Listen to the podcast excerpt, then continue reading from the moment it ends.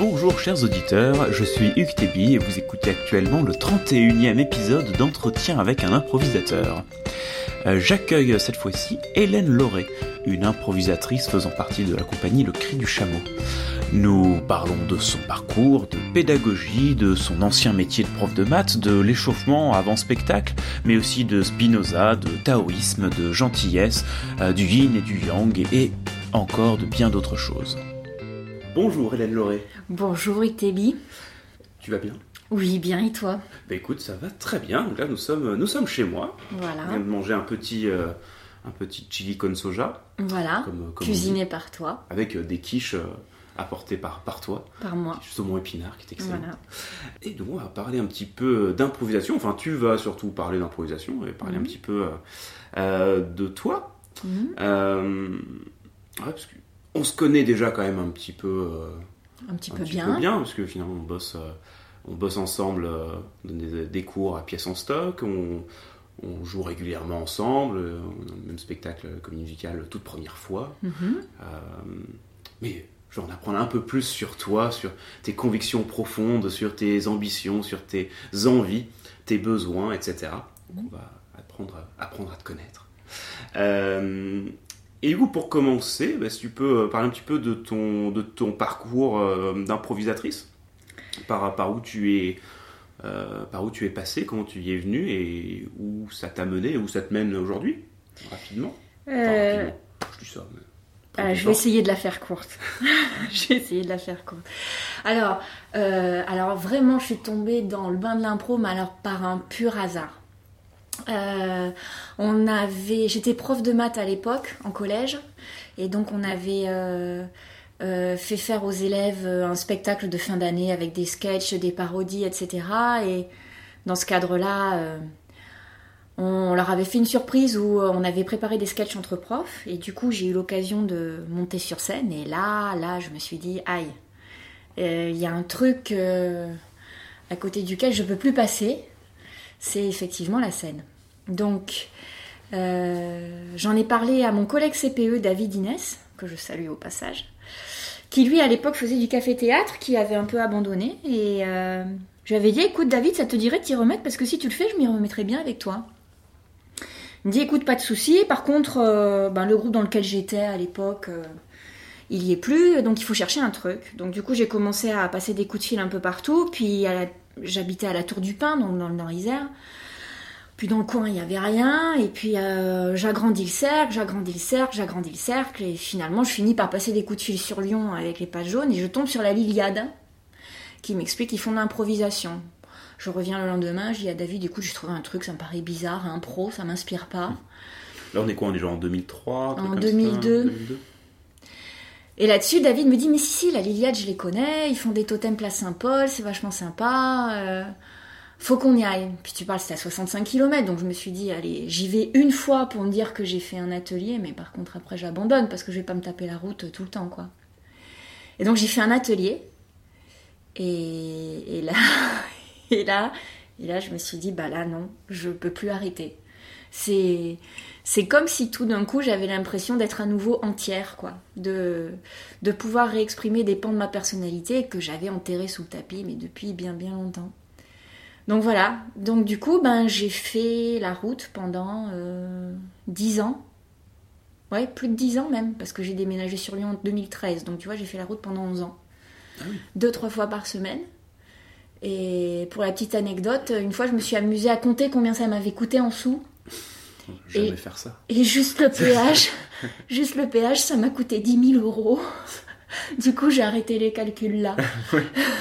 Sinon, ça allait faire trop trop mal.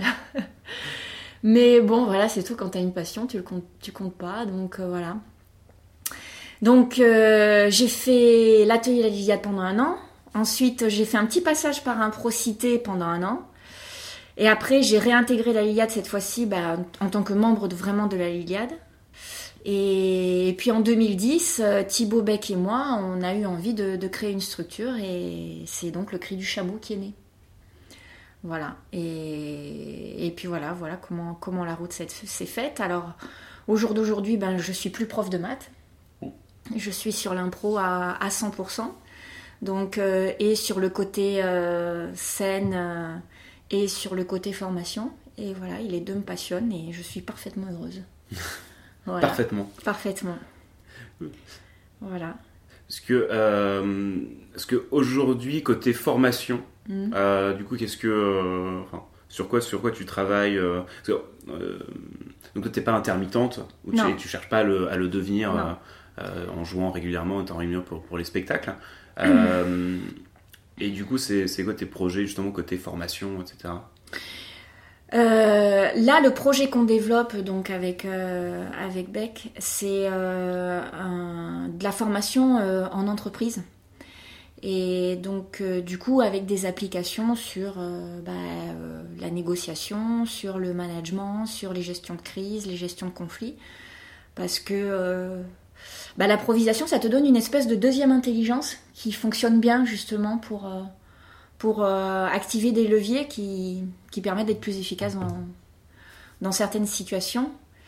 Euh, et voilà, et, mettre les gens dans le bon état pour accéder à cette deuxième intelligence, c'est c'est quelque chose que j'adore. Alors, ce qu'il y a, c'est qu'avant j'étais prof de maths et j'ai adoré ça. Mmh. J'ai vraiment adoré ça. Enfin, euh, la pédagogie, les, les, relations avec les élèves les mettre dans le bon état et tout d'un coup se rendre compte que des élèves pour qui les maths c'était tellement obscur, puis ça y est, ils arrivent à accéder au truc, euh, leur regard s'éclaircit et, et, ça marche, c'est vraiment quelque chose que j'ai vraiment adoré. Et, euh, et quand j'ai basculé, j'ai eu un peu peur de perdre ça. Mmh. Et heureusement, avec la formation, alors soit pour de l'impro pur, parce que bah, il y a des gens qui veulent apprendre l'impro tel quel pour monter sur scène, ou alors l'impro appliqué, comme on le fait en entreprise. Bah, du coup, ça, je l'ai pas perdu, ce côté réflexion pédagogique, ce côté amener les gens dans le bon état pour, euh, pour, euh, pour apprendre des choses, euh, bah, ça, je l'ai pas perdu et je retrouve mais, le même plaisir que j'avais quand j'étais prof. Voilà. Et c'est vrai que la pédagogie, bah, j'adore ça. Avoir cette réflexion-là, j'adore ça. Et alors, c'est quoi ce bon état dont tu parles? Est-ce que, est-ce que ça dépend aussi de ce que de ce pourquoi tu formes les gens ou, euh, Non, je trouve que c'est un état plutôt commun. C'est le même état dans lequel je mets les gens, que ce soit euh, euh, pour l'entreprise ou pour l'improvisation pure. C'est enfin de les convaincre que quand tu te mets dans, dans un état d'application, où tu donnes 200% de toi, où tu veux te dépasser, où tu es à fond, où tu es sérieux, etc., en fait, tu limites. Hmm. En fait, tu limites tes capacités. Et euh, le fait de, desserrer les liens, le fait d'accepter de, faire des erreurs et même de s'en réjouir, le fait de poser un regard vraiment positif sur ce qu'il fait sur scène, sur euh, tes partenaires de jeu, et pas un regard critique sous prétexte de vérité, sous prétexte de, regard juste, vraiment d'avoir un regard euh, généreux et aussi vis-à-vis des erreurs, euh, ça fait justement accéder à un deuxième état qui, lui, est véritablement productif et fonctionne. Alors il est productif de manière artistique, c'est-à-dire qu'effectivement, de manière artistique, tu arrives à, du coup, avoir une ampleur de jeu qui est beaucoup plus varié, qui est beaucoup plus coloré en termes de rythme, tu varies dans les rythmes, etc. Puis tu es beaucoup plus dans la connexion, donc dans, l'interprétation, tu es beaucoup plus dans une finesse d'interprétation. Mais si on regarde le côté vraiment euh, très efficace que tu dois en voir en entreprise, où tu as des objectifs à tenir, où tu as un chiffre d'affaires à améliorer, etc., et eh ben même pour des objectifs comme ça, ça fonctionne. Et... Euh, et c'est vrai que dans les dernières années où j'étais prof, c'était un état dans lequel j'aimais mettre mes élèves. Donc, avec moi, ils étaient, ils étaient plus face au tableau, hein. ils étaient qu'en groupe.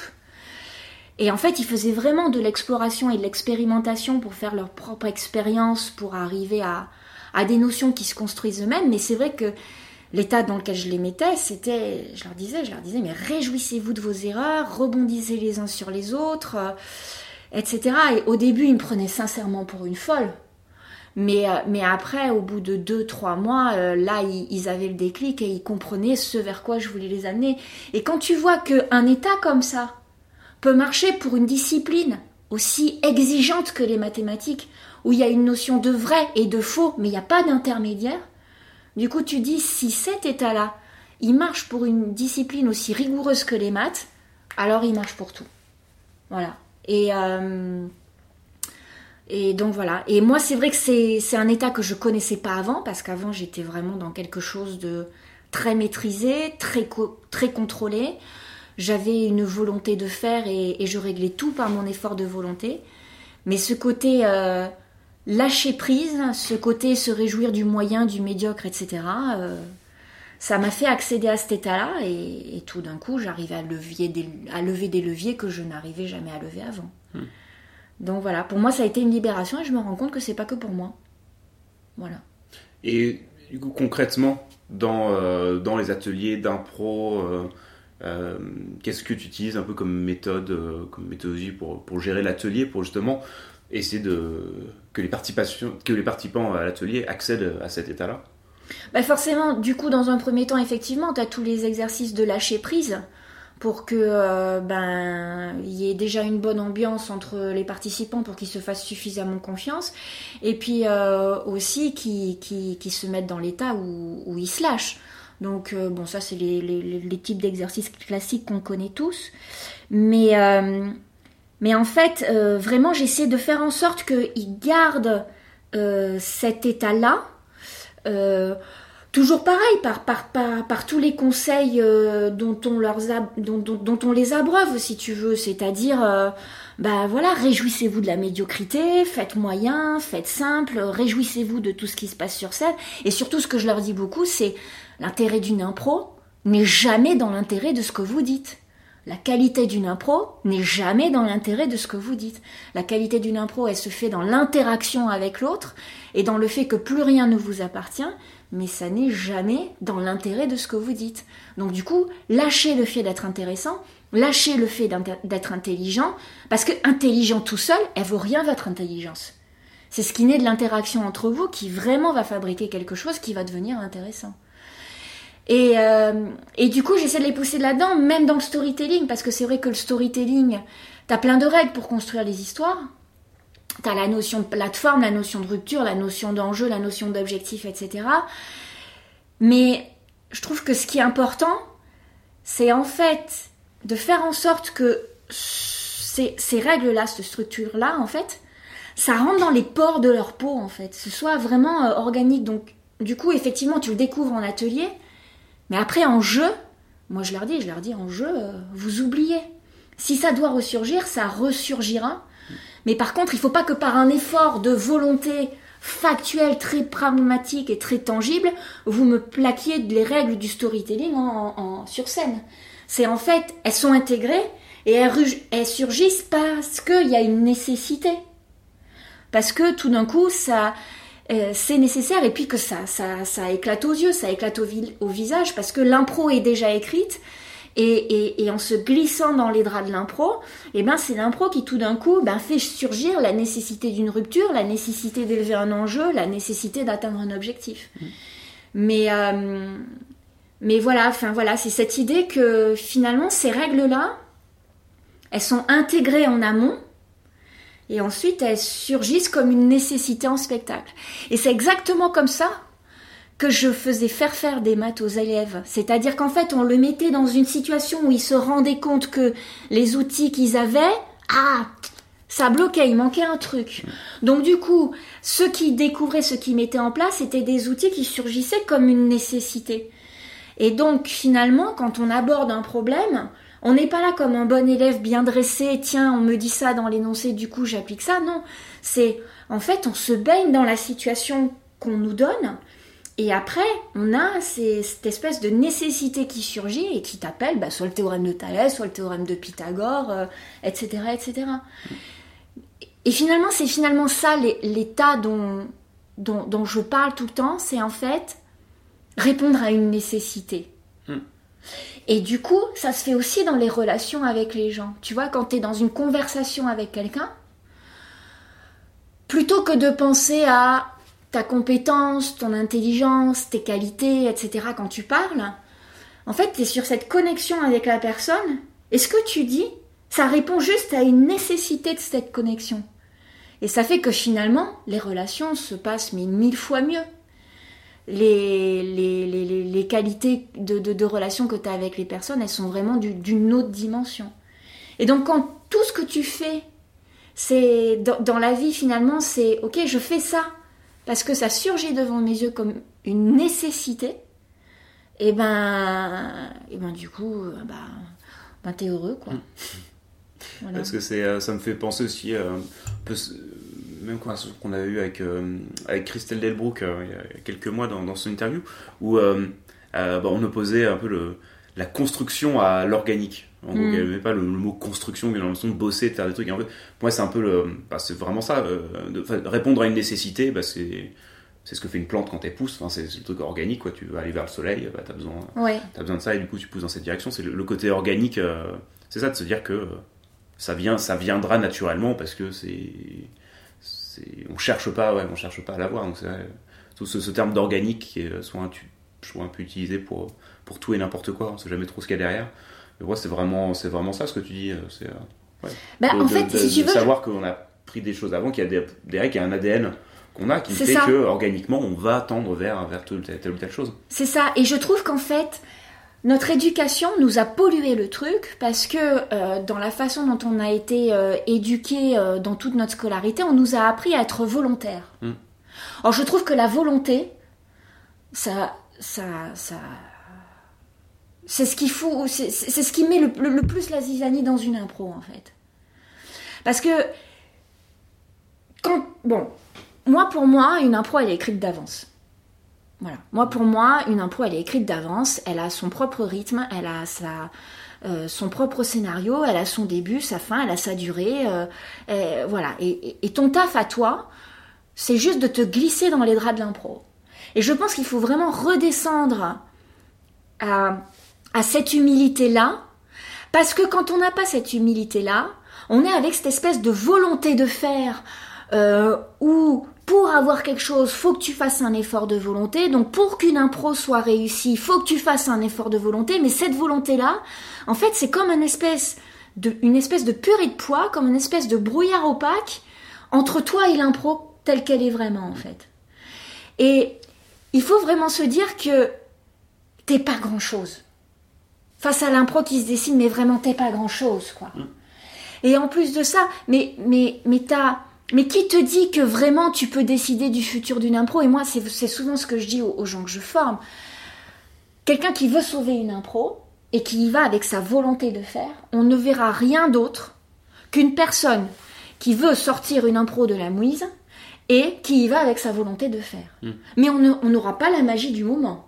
On n'aura pas la connexion tout d'un coup qui se fait et qui fait que tout d'un coup il y a des choses qui se passent. On ne verra que quelqu'un qui, avec sa main de fer et sa volonté de faire, va prendre l'impro et de manière euh, très factuelle, je dirais presque très géométrique, tu vois, elle va venir euh, euh, réparer l'impro, mais, mais là du coup finalement l'impro tu l'écrases quoi. Mm.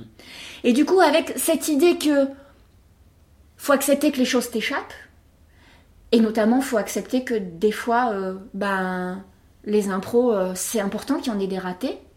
Ça fait que du coup, tu fais disparaître ce, cette espèce de brouillard opaque qui est entre toi et l'impro. Tu arrives avec un regard beaucoup plus affiné et tu réponds à la nécessité. Et les mauvaises impros en ce sens, je trouve qu'elles sont vraiment importantes parce que elles sont comme une respiration qui redonne un élan aussi. Et exiger d'un spectacle qu'il n'ait aucune impro ratée ou exiger d'un improvisateur qui n'ait aucune impro ratée, bah non, ça va pas. C'est en fait finalement t'écrases tout quoi, t'écrases toute la magie qui, qui, peut se faire. Et finalement les impro ratées, elles jouent un vrai rôle. Elles jouent un vrai rôle euh, dans un spectacle. Elles jouent euh, un vrai rôle même pour tout un spectacle. Il y a des fois il y a tout un spectacle qui est raté. Et puis aussi, elles jouent un vrai rôle dans la vie d'un improvisateur ça fait du bien de faire des spectacles qui foirent. Mm. Ça te remet à ta place.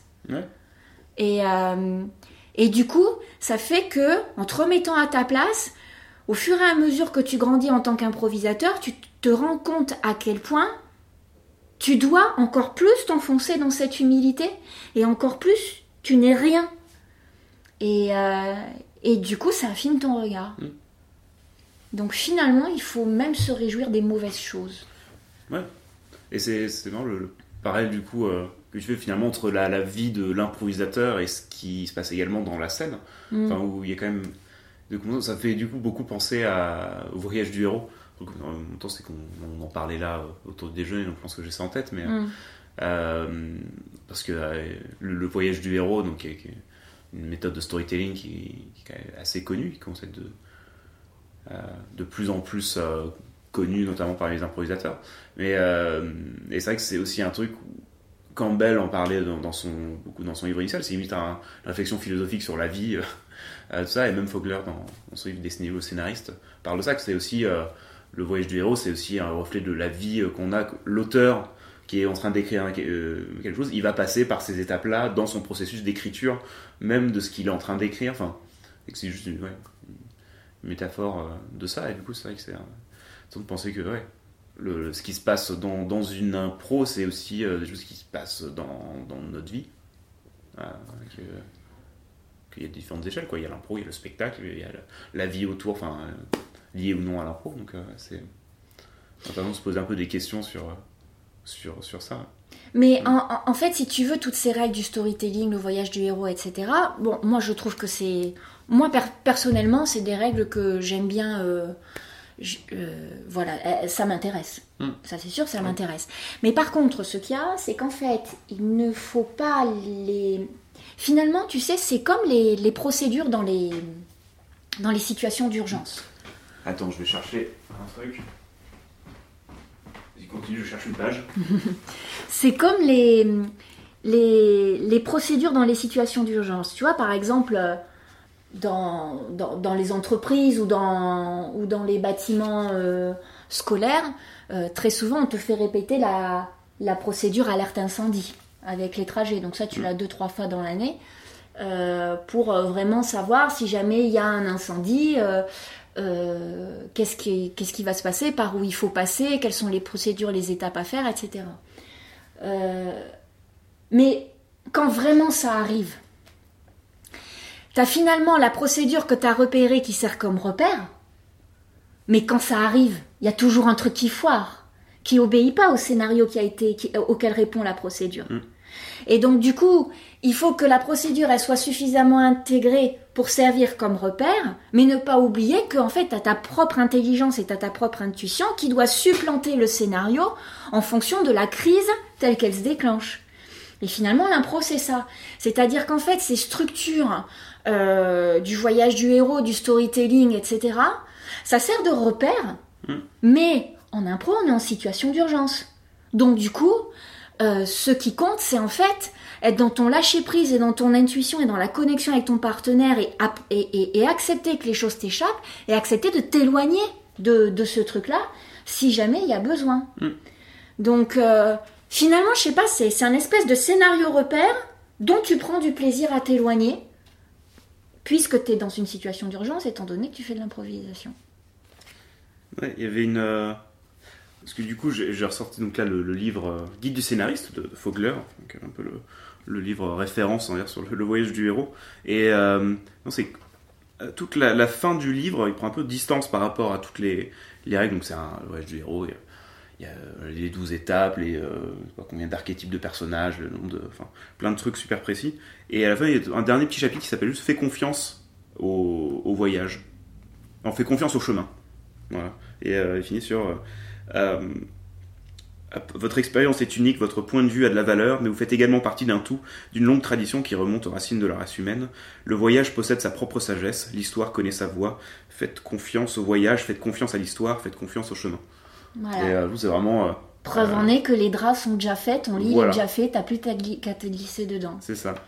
Et euh, hop, et ici, je retrouve juste un autre passage qui est peut-être après. Ah, voilà. C'est toute la, toute la fin du livre, et je trouve la plus intéressante, avec un peu de recul. et, et voilà. Il y a un petit, euh, petit chapitre, euh, là où il y a un micro-chapitre. Auteur, fais attention. Le modèle du voyage du héros est un guide, ce n'est ni un livre de recettes, ni une formule mathématique qui va s'appliquer systématiquement et de façon rigide à n'importe quelle histoire. Pour être efficace, une histoire n'a pas besoin d'obéir aveuglément aux principes de cette école, ni de n'importe quelle autre école, ni de rentrer en compétition avec d'autres paradigmes, méthodes ou analyses. Euh, enfin bref, il rentre vraiment là-dedans sur la forme suit la fonction, etc. Mmh, enfin, et, et, on a vraiment sur le détail de attention, surtout ne cherchez pas à appliquer ce, et je vois de plus en plus de, de que ce soit d'improvisateurs ou de formateurs qui, qui, qui essaient d'appliquer euh, d'appliquer ça. Bah, effectivement, comme, euh, comme une formule mathématique que, que tu appliques pour résoudre un problème, tu sais, tu as ça, bah, tu, tu, passes, tu passes par ça pour, pour le faire. Et, euh, et ouais, c'est vrai que c'est un. Mais après, si on parle de formules mathématiques, parce que là je vais défendre un petit peu les maths, parce que les maths sont dans la nature. Hein. Non, mais oui. Les maths ils sont pas plaqués comme ça, les maths ils ont eux aussi surgi comme une nécessité finalement ah quand tu y penses. Et donc quand au primaire on t'apprend que par exemple 3 moins 5 c'est pas possible, t'arrives en cinquième. Et on te dit, bah si, finalement, en fait, c'est possible. Hmm. Puis après, quand en troisième, on te dit que x au carré égale moins 1, c'est pas possible. Hmm. Bah, t'arrives en terminale, on dit, bah si, en fait, c'est possible. C'est possible parce qu'en fait, le contexte que t'as autour, t'es pas dans le même, euh, dans le hmm. même ensemble de nombres. Le premier, t'es euh, es juste sur les entiers naturels. Le second, ça y est, t'es sur les entiers relatifs. Et puis ensuite, après, tu débarques carrément sur les complexes. Et, et donc, du coup, justement, la formule mathématique, mais, la formule, mais chaque formule mathématique dépend de tel ou tel contexte, telle ou telle condition. Et, une formule mathématique va, va s'appliquer à, tel ensemble et pas à tel autre. Mm. Et finalement, mais c'est ce qui se passe aussi en improvisation, sauf que les situations auxquelles on a affaire, elles sont mais infinies. Mm. Elles sont infinies puisque là on est dans le jeu humain, on est dans l'interaction humaine. Donc du coup les paramètres et les variables sont absolument infinis. Donc évidemment tu, si jamais tu voulais créer une formule mathématique qui marche pour une impro, mais elle marchera que pour cette impro-là. Mm. Euh, et, donc voilà, donc du coup, ces trucs-là, c'est intéressant pour servir de repère, ça donne un, degré de lecture commun, mais par contre, pour moi, c'est vrai que ce sont des choses que tu intègres en atelier, mais par contre, sur scène, tu oublies. Et c'est presque les ports de ta peau, en fait, qui vont les faire surgir, ces trucs-là. Voilà, c'est les ports de ta peau qui vont dire ok là tu m'avais stocké cet outil-là à ce moment donné, à ce moment donné là pour moi c'est nécessaire, je te le prends. Voilà. Et en, fait c'est ça. Mais par contre démarrer un spectacle en se disant je vais suivre cette, cette trame-là, là, t'écrases tout, t'écrases toute la magie, t'écrases toute la connexion qu'il peut y avoir, et puis t'écrases tout simplement c'est ce truc qui est hyper intéressant qui est euh, j'accepte que ça m'échappe et je sais vraiment pas où ça va. Hmm. Et je reviens juste un, petit truc que tu disais, le fait euh, d'intégrer un atelier et ensuite de bah, d'oublier, de, de, laisser le truc venir en spectacle. Euh, un truc que, j'essaie de faire le plus souvent possible, et je pense qu'il est justement nécessaire, surtout avec euh, des improvisateurs qui jouent peu régulièrement, ou qui, qui ont quelques spectacles dans l'année, enfin, est c'est de, régulièrement justement faire des ateliers où ils improvisent plus librement à un spectacle pour bah, essayer de mettre, mettre en œuvre justement les, euh, les trucs qu'on a vus en atelier euh, avant, quand on a travaillé différentes thématiques, et après d'avoir un, voire plusieurs ateliers, enfin, pas de, mais, euh, mais régulièrement d'avoir des ateliers. Ok, voilà, maintenant on va improviser, bah, qu'est-ce que, est-ce que, qu'est-ce que vous avez utilisé, les trucs qu'on a vus, pour, pour juste faire travailler les muscles, on va dire. Oui, puis se rendre compte que finalement ils mettent en œuvre des outils sans le vouloir. Voilà. Et donc du coup ils peuvent faire confiance à leur corps. Et quand justement dans un des chapitres de ton livre, il y a mm. marqué l'intelligence du corps, mais je ne crois qu'à ça. Mm. Et je pense même que euh, dans, dans, dans, toutes les formations qu'on a, il faut se baser sur l'intelligence du corps, parce que le corps, il a vraiment la vérité. quoi. Mm. Et même les maths, ça peut s'apprendre avec le corps. Ça, j'en suis convaincue. Et, euh, et, et, ouais, non, donc... Euh, donc voilà, et donc du coup, effectivement, quand tu plonges dans ton corps, là, tu es dans l'instantané, tu es, vraiment dans le moment présent, tu pas en train de te rappeler ou de projeter, de réfléchir, euh, de qualifier, de synthétiser, etc.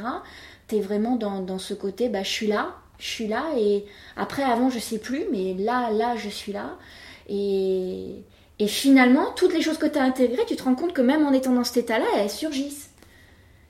Et du coup, si tu prolonges le truc dans la vie de tous les jours, tu te dis, la conversation que j'ai avec cette personne, je suis en complète connexion avec elle, je ne pense pas être intelligente, je ne réfléchis pas au fait d'être intelligente et au fait d'avoir une bonne image de par l'intérêt de ce que je dis à cette personne, mais en fait, ton intelligence, elle est là de toute façon. Quand tu es en connexion avec la personne et quand tu es en discussion avec elle, ton intelligence, elle est là. Et, euh, mais elle surgit comme, euh, comme on te disait tout à l'heure, parce que, bah, parce que ça sert à un truc. et ça sert pas qu'à toi. Et, donc voilà, et donc du coup, toutes les règles, toutes les règles de construction, entre guillemets, que j'aime pas non plus, j'aime pas trop non plus ce, truc de construction, euh, bah c'est vrai que voilà, ça, arrive euh, dans l'instant, et le corps, il est assez intelligent, il est beaucoup plus intelligent que nous. Le corps, il est assez intelligent pour prendre le truc dont il a besoin à cette seconde-là. Mais c'est vrai que c'est assez immédiat quand même. C'est on se rend compte que quand on joue et qu'on se rend compte que ces trucs s'appliquent, mais sans que ça passe par un processus euh, hmm. de raison, sans que ça passe par un processus cérébral, euh, là on se rend compte que bah oui, le corps il est beaucoup plus intelligent que ce qu'on croit. Et c'est euh, le nombre d'impulsions que, que le corps a ou qu'on a mais qu'on réprime pour, pour, différentes raisons, soit dans la vie ou, dans, ou sur scène. Moi je le vois beaucoup avec, parce que je une formation à technique Meissner cette hmm. année où il y a vraiment ce, truc de, suivre ses impulsions, de, suivre toutes ces impulsions, et, euh, et euh, bah aussi de regarder, euh, ne serait-ce que de regarder d'autres faire, faire les exercices, mm. en plus de le, faire, de le faire soi. On aiguise aussi son regard sur le nombre d'impulsions du corps qu'on voit. On voit clairement que la personne elle bouge pas, mais on voit qu'elle veut mm. embrasser l'autre, on voit qu'elle veut reculer, on voit qu'elle. Mm. Enfin, on aiguise aussi son, son regard, son regard là-dessus. Et c'est vrai que le nombre, le nombre d'impulsions qui sont qu'on garde et euh, qu'on n'ose pas exprimer, que ce soit bah, du coup dans, dans, la vraie vie. Euh. Hmm. Heureusement qu'on réprime euh, les impulsions, sinon on pourrait pas vivre en société, on serait tout le temps en train de, de se tuer, de se sauter dessus. Ou autre. Ça, voilà, ça. oui, j'ai se sauter dessus. Pour, pour, voilà. Si on voit quelqu'un de beau dans la rue, bah, l'impulsion en fait qu'on a envie de l'embrasser, mais on va pas le faire. Oui, oui, oui. mais, tiens, mais mais, euh, mais après, si on est connecté à, ça sur scène, du coup, ça paraît vraiment naturel parce que il n'y a pas justement cette, euh, bah, cette fausse intelligence qu'on essaie de mettre par-dessus, de dire, de contrôler. Ah, ce serait intéressant que là, je m'énerve. Hmm. Euh, qui peut être des trucs c'est c'est aussi des, des, trucs que je trouve intéressants à, à utiliser à, forcer aussi même dans les ateliers d'impro de genre de forcer des trucs artificiels de dire bah, qu'est-ce qui se passe si là-bas tu te mets en colère si là enfin pour voir ce que ça donne, encore une fois, un peu entraînement de se dire que je peux aller dans ces émotions-là. Et le fait d'y être passé de façon un peu forcée, ça fait que après, les murs, quoi. Voilà, euh, après, idéalement, ça vienne naturellement. Oui. Mais que ça peut être nécessaire de forcer un peu le truc pour euh, dire, bah oui, on va, allez, qu'est-ce qui se passe si là, bam, je m'énerve, si là, je suis super amoureux, celui-là. de, forcer des trucs qui peuvent être peu naturels pour entraîner, encore une fois, les, muscles là-dessus. Hmm. Mais si tu veux, c'est ce que Carol Hasenfield dit euh, dans son bouquin, la Acting on Impulse, que dont je t'avais parlé la ah dernière fois, que vraiment, ça, pour moi, c'est vraiment mon bouquin phare. Donc, Acting on Impulse de Carol Hasenfield.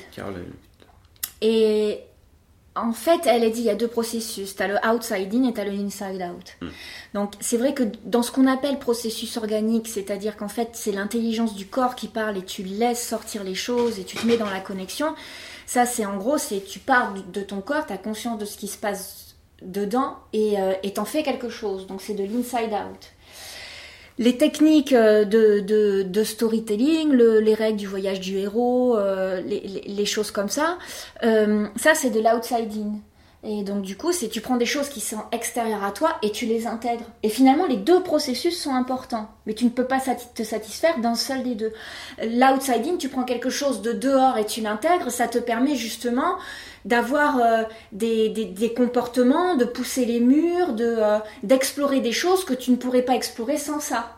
Alors que l'inside out, c'est vraiment tu as des choses à l'intérieur de toi dont tu n'as pas conscience et ces choses-là en fait par l'exploration et la mise en situation, tu en prends conscience et du coup tu prends conscience de tes, de tes forces en fait et de tout le panel que tu as en toi. Et la juxtaposition des deux, ça fait finalement une formation qui est très complète. Mais il ne faut pas que l'une se supplante à l'autre. On ne mm. peut pas marcher qu'avec l'une ou qu'avec l'autre. Donc, euh, donc voilà. Par contre, tu vois, dans la, dans, par rapport à la question dont tu me disais, euh, que, que, tu me disais tout à l'heure, c'était euh, dans quel état tu mets tes élèves ou les gens que je forme en impro. Moi, il y a un truc vraiment. Alors, je sais, hein, c'est complètement galvaudé, c'est complètement décrié, c'est. On me regarde avec un regard doux et gentil quand je dis ça. Mais c'est vrai que, sincèrement, la notion de gentillesse, pour moi, c'est quelque chose qui est incroyablement productif. Alors là, du coup, on va parler de Spinoza. Ah, je l'attendais. Parlons donc de Spinoza. donc, là, je présente mes excuses à tous les doctorants en philo, parce que malheureusement, J'ai beaucoup de doctorants en philo qui, qui écoutent ce qui podcast. écoutent le podcast. Donc, J'ai encore euh, des tonnes de commentaires. Donc du coup, ce sera, ce sera bourré de, de, d'à peu près me- mon discours, mais Spinoza par le prisme d'Hélène Laurent. ah ouais, non là vraiment, là ça, là il y a un mec qui m'a changé ma vie, c'est lui. Non mais lui, il m'a changé ma vie. Et alors en fait justement, ce qui, ce qui dit, donc là je me base sur l'éthique, hein, sur euh, le- le- l'œuvre qu'il a écrite qui s'appelle l'éthique. Que honnêtement, j'ai commencé il y a un an et que je n'ai toujours pas terminé de lire. Il y a parfois, je, je vais passer euh, une heure sur une demi-page. Mais par contre, quand tu comprends le truc, mais pour moi, mais c'est vraiment un éclaircissement. Et il a l'air très compliqué ce bouquin, mais quand j'ai le cafard, je lis l'éthique. Voilà. C'est. euh, Et alors, justement, ce qu'il dit, c'est que il y a trois affects qui transforment notre corps. Il y a les affects de la joie, les affects de la tristesse et le désir. D'accord? Sachant que le désir peut être teinté de joie et peut être teinté de tristesse. Donc en gros, on va réduire à la joie et à la tristesse. Tous les sentiments, les émotions qui sont de l'espèce de la tristesse, ça réprime ta capacité d'agir et ta capacité à penser. Tous les états, euh, euh, euh, tous les états et les émotions qui sont de l'espèce de la joie, là par contre, ça agrandit ta capacité à agir et ta capacité à penser. Donc, du coup, ce qui fait la famille de la joie, bah, t'as quoi? T'as as la générosité, t'as l'amour, t'as l'admiration, t'as euh, euh, l'altruisme, t'as la bienveillance, t'as la gentillesse, etc. Et donc, du coup, moi, dans les ateliers que j'anime, et aussi dans les périodes d'échauffement que je mets avant les spectacles, je fais toujours attention qu'il y ait une vraie gentillesse. Une vraie gentillesse entre les personnes. Parce que cette gentillesse plonge dans les émotions de la joie. Forcément, quand, on a des actes de vraie gentillesse, je parle, hein, pas du faillotage, hein, mais quand on a des actes de vraie gentillesse des uns avec les autres, du coup, ça fait que les émotions dans lesquelles on baigne sont des émotions de l'espèce de la joie. Du coup, ça promeut ta capacité d'agir et ta capacité à penser, et forcément, ça favorise le spectacle. Alors que si jamais tu, euh, tu te laisses aller avant le spectacle, t'as fachi sur ton canapé, et puis euh, tu parles de la journée que t'as eue le matin, et puis euh, de telle personne qui t'a emmerdé, et puis etc. etc. Du coup, là, t'es dans l'espèce de la tristesse, et pour le spectacle, tu pars avec une moindre capacité d'agir et une moindre capacité à penser. Et du coup, je me dis même pour les entreprises, mais s'il y avait beaucoup plus de joie et beaucoup plus de bienveillance et beaucoup plus de gentillesse dans les équipes, euh, et ben, et ben finalement, ça ferait des choses beaucoup plus productives. Mais ça, c'est pas dans notre culture de français. Les Français, ils aiment pas être gentils. C'est un concept mou, la gentillesse. C'est vraiment hyper gnangnan. Enfin, quand on parle de gentillesse, on te regarde, euh, bon, elle est, elle est gentille, elle est mignonne, mais qu'elle passe son chemin, quoi. Et non, moi, je, je trouve que c'est hyper important de se recentrer sur euh, une gentillesse vraie et simple, parce que c'est quelque chose qui est euh, hyper productif et ça te met un terrain hyper favorable pour qu'un spectacle se déroule bien. Et que notamment, tu aies une belle connexion entre les joueurs. Donc moi, du coup, je sais très bien que certains vont, me font passer pour une espèce d'ayatollah de la gentillesse, mais peu importe, j'assume parce que c'est Il y a- quelque pire chose. comme insulte. Ouais. Ah, celle-là, quelle ayatollah de la Non mais gentillesse. pourtant, pourtant non mais je reconnais, je suis pas une sainte. Enfin, je veux dire, moi aussi, il m'arrive euh, de pas être sympa, il m'arrive d'être énervé, il m'arrive de critiquer. euh, Enfin bon, voilà, je je suis pas une sainte. Mais par contre, c'est vrai que euh, ce truc-là, c'est vraiment quelque chose qui est important. Et donc du coup, dans les spectacles qu'on fait au cri du chameau, moi vraiment à chaque fois je dis avant le spectacle. Mais c'est de la gentillesse premier degré, quoi. C'est pas euh, on se sarque, on s'envoie des bâches, euh, euh, ou on, on- genre on, on- on revient sur une analyse de spectacle qui n'a pas été bonne. Non, c'est- de la gentillesse premier degré. Parce que véritablement, ça a un impact. La discussion que tu as eue avant en coulisses ou, pas- ou l'état dans lequel tu as été pendant l'échauffement a un impact direct sur le spectacle. Et notamment Spinoza dit que rien n'est sans effet. Tu n'as pas connaissance de toutes les choses qui agissent sur toi au moment où tu les fais, où tu, où tu fais une action. Tu sais pas, il y a des choses dont tu es conscient, il y a des choses dont tu n'es pas conscient. Donc du coup, tant qu'à faire, autant te mettre dans un environnement favorable qui va favoriser des actions positives qui vont euh, impacter une réaction en chaîne positive, plutôt, plutôt que de te mettre dans un état qui va réprimer ta capacité d'action et ta capacité à penser. Mm. Voilà. Donc voilà. Donc quand tu vois qu'un mec au XVIIe siècle, qui est quand même... euh, euh, qui, passe un petit peu pour un des grands penseurs de, de, de- la philosophie, quand tu vois que lui, euh, il dit que la gentillesse c'est important, et ben moi je dis que la gentillesse c'est important. Voilà. Et je trouve que c'est dommage de le galvauder. Et je sais, hein, on sort le terme de bienveillance par exemple. On le sort à tout va. Et ça fait maintenant que tu as une espèce de contre-courant qui s'anime où les gens, tu leur parles de bienveillance, presque ils ont envie de te taper. Bah non, la bienveillance, non, ça a une réelle action. Et malheureusement, c'est pas dans notre éducation. Il faudrait que ça y soit. Mm. Voilà. Euh, alors, il y, a- il y a un truc que, ah, du coup, auquel- enfin, auquel je pensais quand, quand tu parlais là, c'était euh, euh, sur bah, finalement, préparation avant, avant spectacle. Et, et alors, effectivement, je suis complètement d'accord sur le fait de.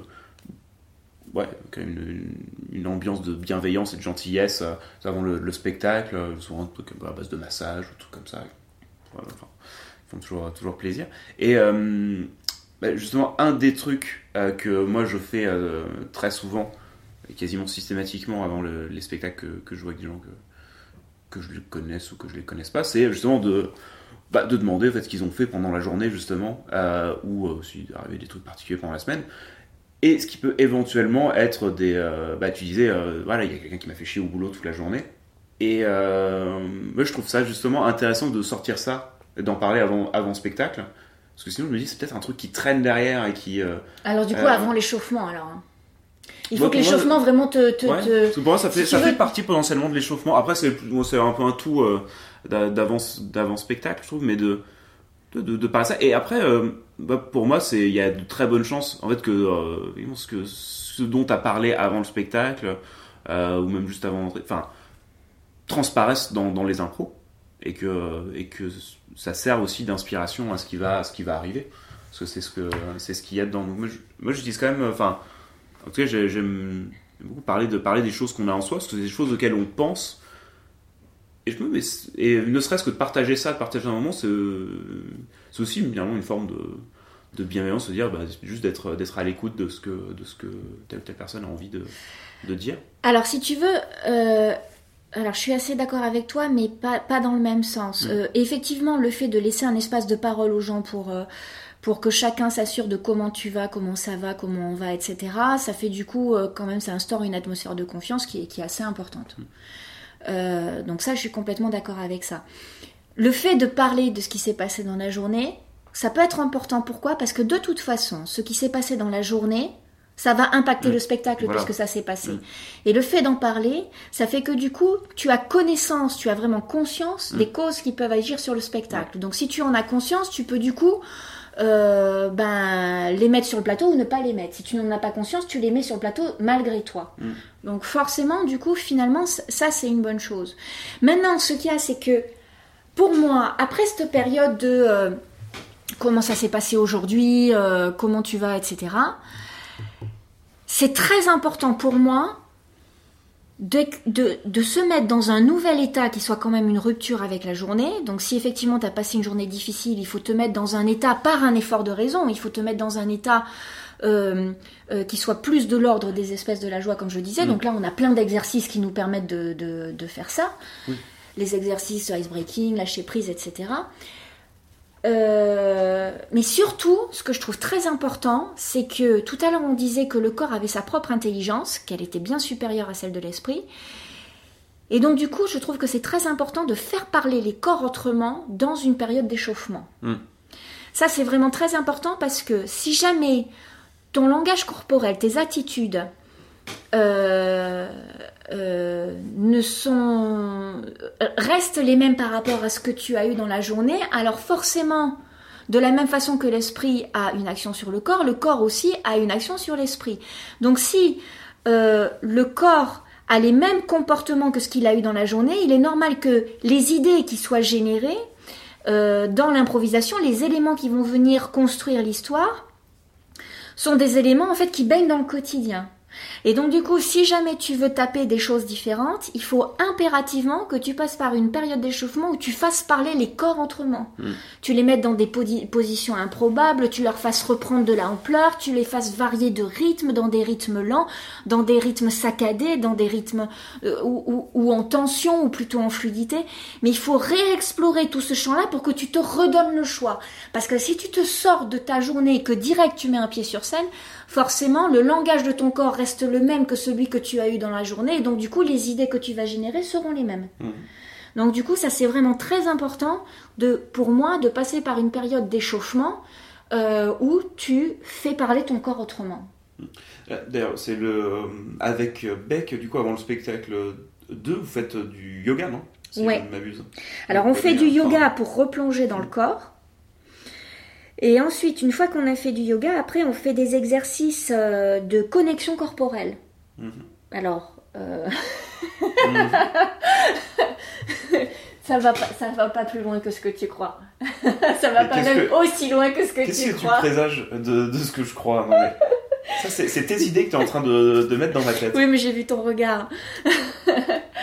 non, des exercices de connexion corporelle, c'est en fait euh, des exercices où, euh, euh, par exemple, mon corps marche à un certain rythme. Du coup, le rythme et la position euh, à laquelle se meut mon corps, du coup, ça impacte le, le- le corps de mon partenaire de jeu. Puis ensuite, c'est des jeux où on s'arrête tous les deux en même temps, puis on repart tous les deux en même temps.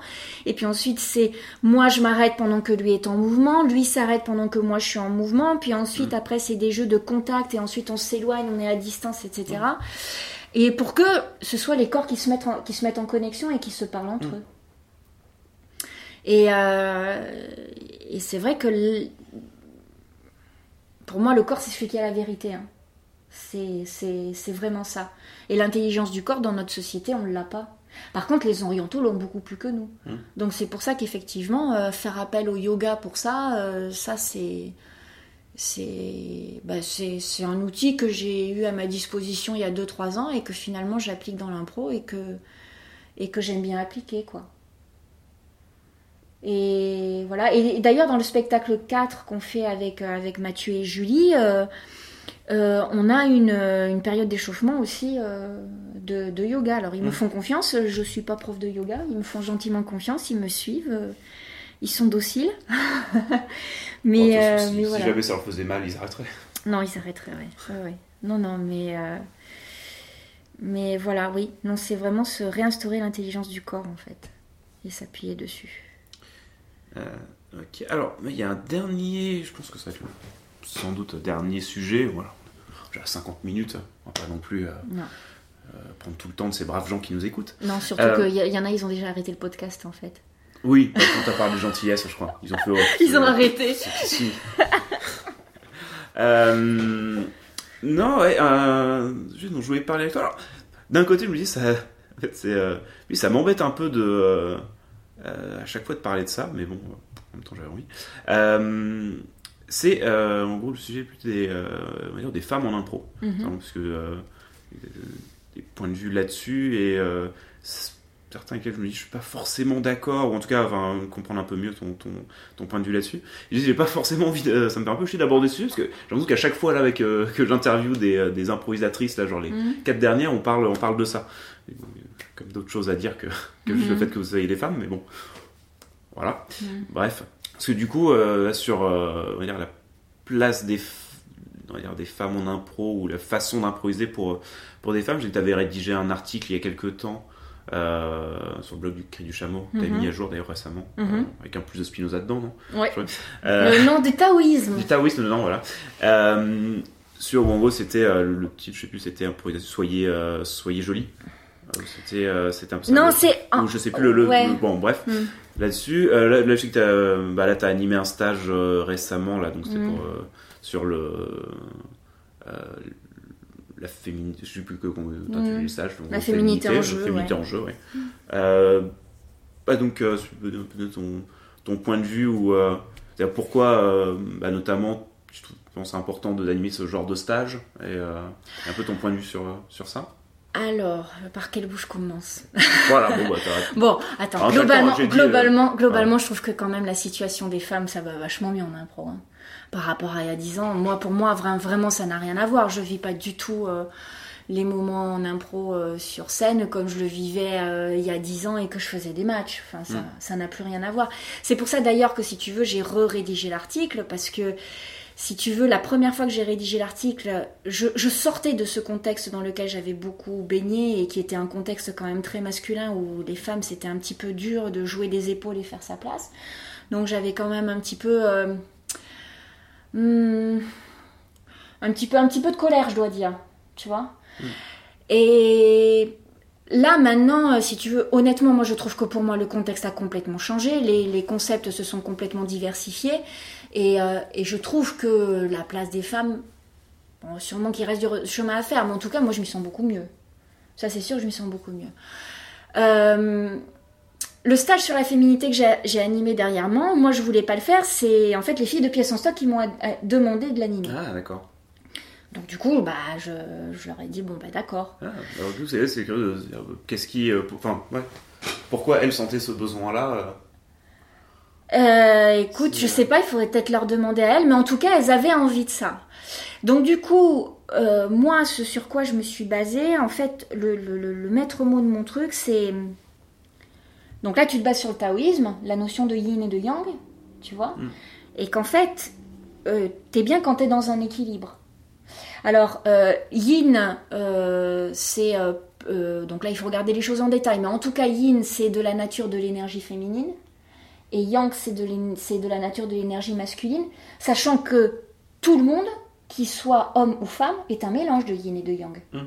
Mais c'est vrai que dans le milieu de l'improvisation, surtout il y a 10 ans et encore un petit peu maintenant, le yang est très présent, le yin beaucoup moins. Et donc euh, le thème du stage, c'était en fait euh, d'apprendre aux filles à trouver une vraie énergie dans le yin.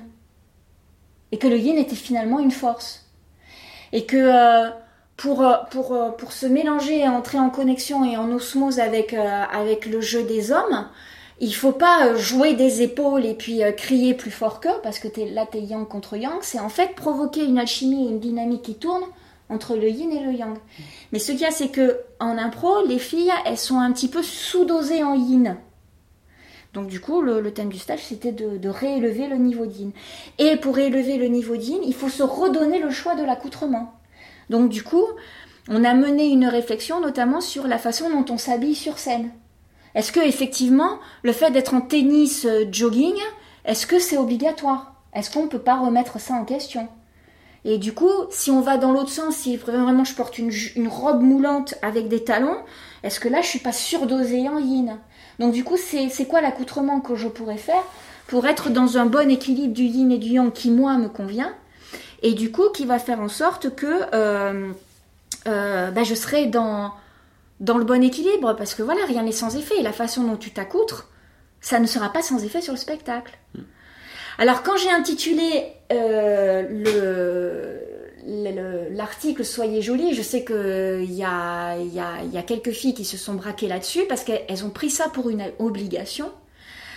Alors qu'en fait, c'était pas ça, c'était en fait moi un mur que j'avais en face où on m'avait dit de toute façon, une nana, pour qu'elle soit bonne sur scène, faut qu'elle soit moche et que je joue comme un mec. Et là, ce mur, moi, il me fallait l'abattre. Alors je l'ai abattu à coup de hache de bah t'as aussi le droit d'être jolie si t'en as envie. Et, euh, et en gros, c'était presque bah, si une fille euh, euh, elle, elle s'habille bien, elle est bien coiffée, elle est jolie, et ben déjà elle part avec un handicap en impro. Et ben non, non, non, non. Enfin, tu, tu, tu peux être ce que tu veux. Tu peux être ce que tu veux, mais y compris ça. Tu vois? Donc en fait, voilà, c'est juste redonner de l'ampleur, euh, de, l'ampleur au jeu féminin. Et pour tout dire, en fait, ce stage-là, je l'avais animé euh, il y a 4 ans euh, en Suisse, mais avec des hommes et des femmes. Ah, En fait, moi, c'est ce que j'allais dire sur. euh, Enfin. là, là, ce que tu dis, donc, ouais, parler l'équipe yin yang et aller plus vers l'un ou plus vers l'autre, c'est est-ce que. serait. Enfin. Ouais, pourquoi juste ne, travailler du coup qu'avec des femmes pour dire ah re- re- aller voir du côté du, du yin accentuer à ça et pourquoi euh, euh, pour pouvoir jouer avec des gens qui sont plus yang pourquoi ouais, ne, pas le faire avec plutôt des hommes, où ça me paraîtrait limite plus. Bah, tu vois, c'est. quand, tu quand, quand, on dit que en fait, ça répond à une nécessité, c'est juste les filles de pièces en stock, elles m'ont demandé ça, du coup, j'ai répondu oui, ça répondait à une nécessité. Mm. Mais finalement, prendre les filles dans un stage en premier, pour les rebooster à ce niveau-là et les remettre en confiance à ce niveau-là. Et après, dans un deuxième temps, réarticuler le stage en les remettant en articulation avec les garçons. Ça, euh, ça je pense, euh, ça, ce serait bien. Mais, euh, mais bon, c'est vrai que moi, idéalement, je préfère les, les, garçons et les filles mélangés. Mais là, les filles m'avaient demandé ça. Mm. Donc, du coup, bah, j'ai répondu à cette nécessité-là. Mais n'empêche que, tu vois, ils ont fait un spectacle, quoi, le mardi euh, après ce stage-là, c'était un canapé. Hmm. Et en fait, les filles, elles ont eu une réaction sur le truc. Et ça a changé, ça, ça, ça, a eu une réelle action sur la couleur du spectacle parce que les filles, elles avaient confiance en leur dimension féminine, qui n'était pas un boulet en handicap, mais qui était vraiment une, super force enveloppante en fait. Donc voilà. Après, bon, euh, tu sais, hein, ce genre de stage, ça parle à certaines filles, ça parle pas du tout à d'autres. Hein. Hmm. Donc après, tu te, tu te prends ce que tu veux hein, dans les stages que tu fais. Mais c'est vrai que. Voilà, l'idée c'était en fait de. Ok, euh, on réélargit le terrain pour les filles, quoi. Hmm. Et du coup, ça réélargit le terrain pour les garçons. Oui, c'est vrai que c'est. Euh, c'est vrai qu'à la base, ouais, quand, sur, euh, surtout si tu viens du monde du match où en gros bah, tu fais ouais, es en jogging avec des, des, des, maillots immondes qui, qui, masquent tous les corps. Enfin, de toute façon, c'est. Ouais, ah ben là, de toute façon, de par l'accoutrement, qui est bah euh, naturellement agressif, qui est. Euh, bah là, c'est normal que le euh, yin soit sous-évalué là. Après, c'est vrai aujourd'hui, enfin, où là, bah, par exemple, en puissance stock, quasiment plus de plus de matchs, plus de formats plus plus libres, des choses comme ça. C'est vrai que j'ai plus l'impression que ce, ouais, cette équipe, le Yin Yang, a plus besoin de limite booster le Yin chez pas mal de mecs plutôt que Plutôt que les filles. Plutôt que les filles. Après, parce que euh, je pense que ça dépend beaucoup des contextes. Je pense à Pièce en stock, où mm. c'est une, une, grosse asso où il y a à peu près une parité homme-femme. Mm, euh, mm. il y a quand même. Euh, Mais pour le coup, il y a beaucoup de bienveillance et de gentillesse pour le coup. Voilà.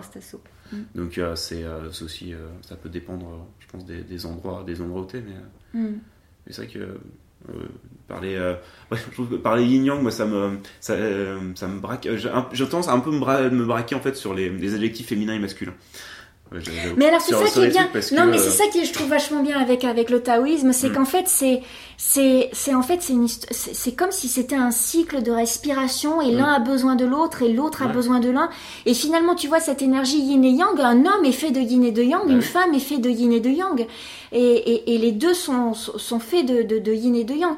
Mais ce qu'il y a c'est que euh, le, le, le yin des fois quand il est sous-évalué, faut le reconnaître et mm. dans notre société, le yin est sous-évalué. Bah bah, Il faut le reconnaître aussi. Bah, ce que je disais tout à l'heure sur, sur Spinoza, enfin sur euh, la, gentillesse d'un côté, enfin sur euh, la, joie et la, tristesse, euh, ou, du coup que tu serais soit la, colère, ou enfin ces trucs-là qui sont, qui sont plus young. Mm.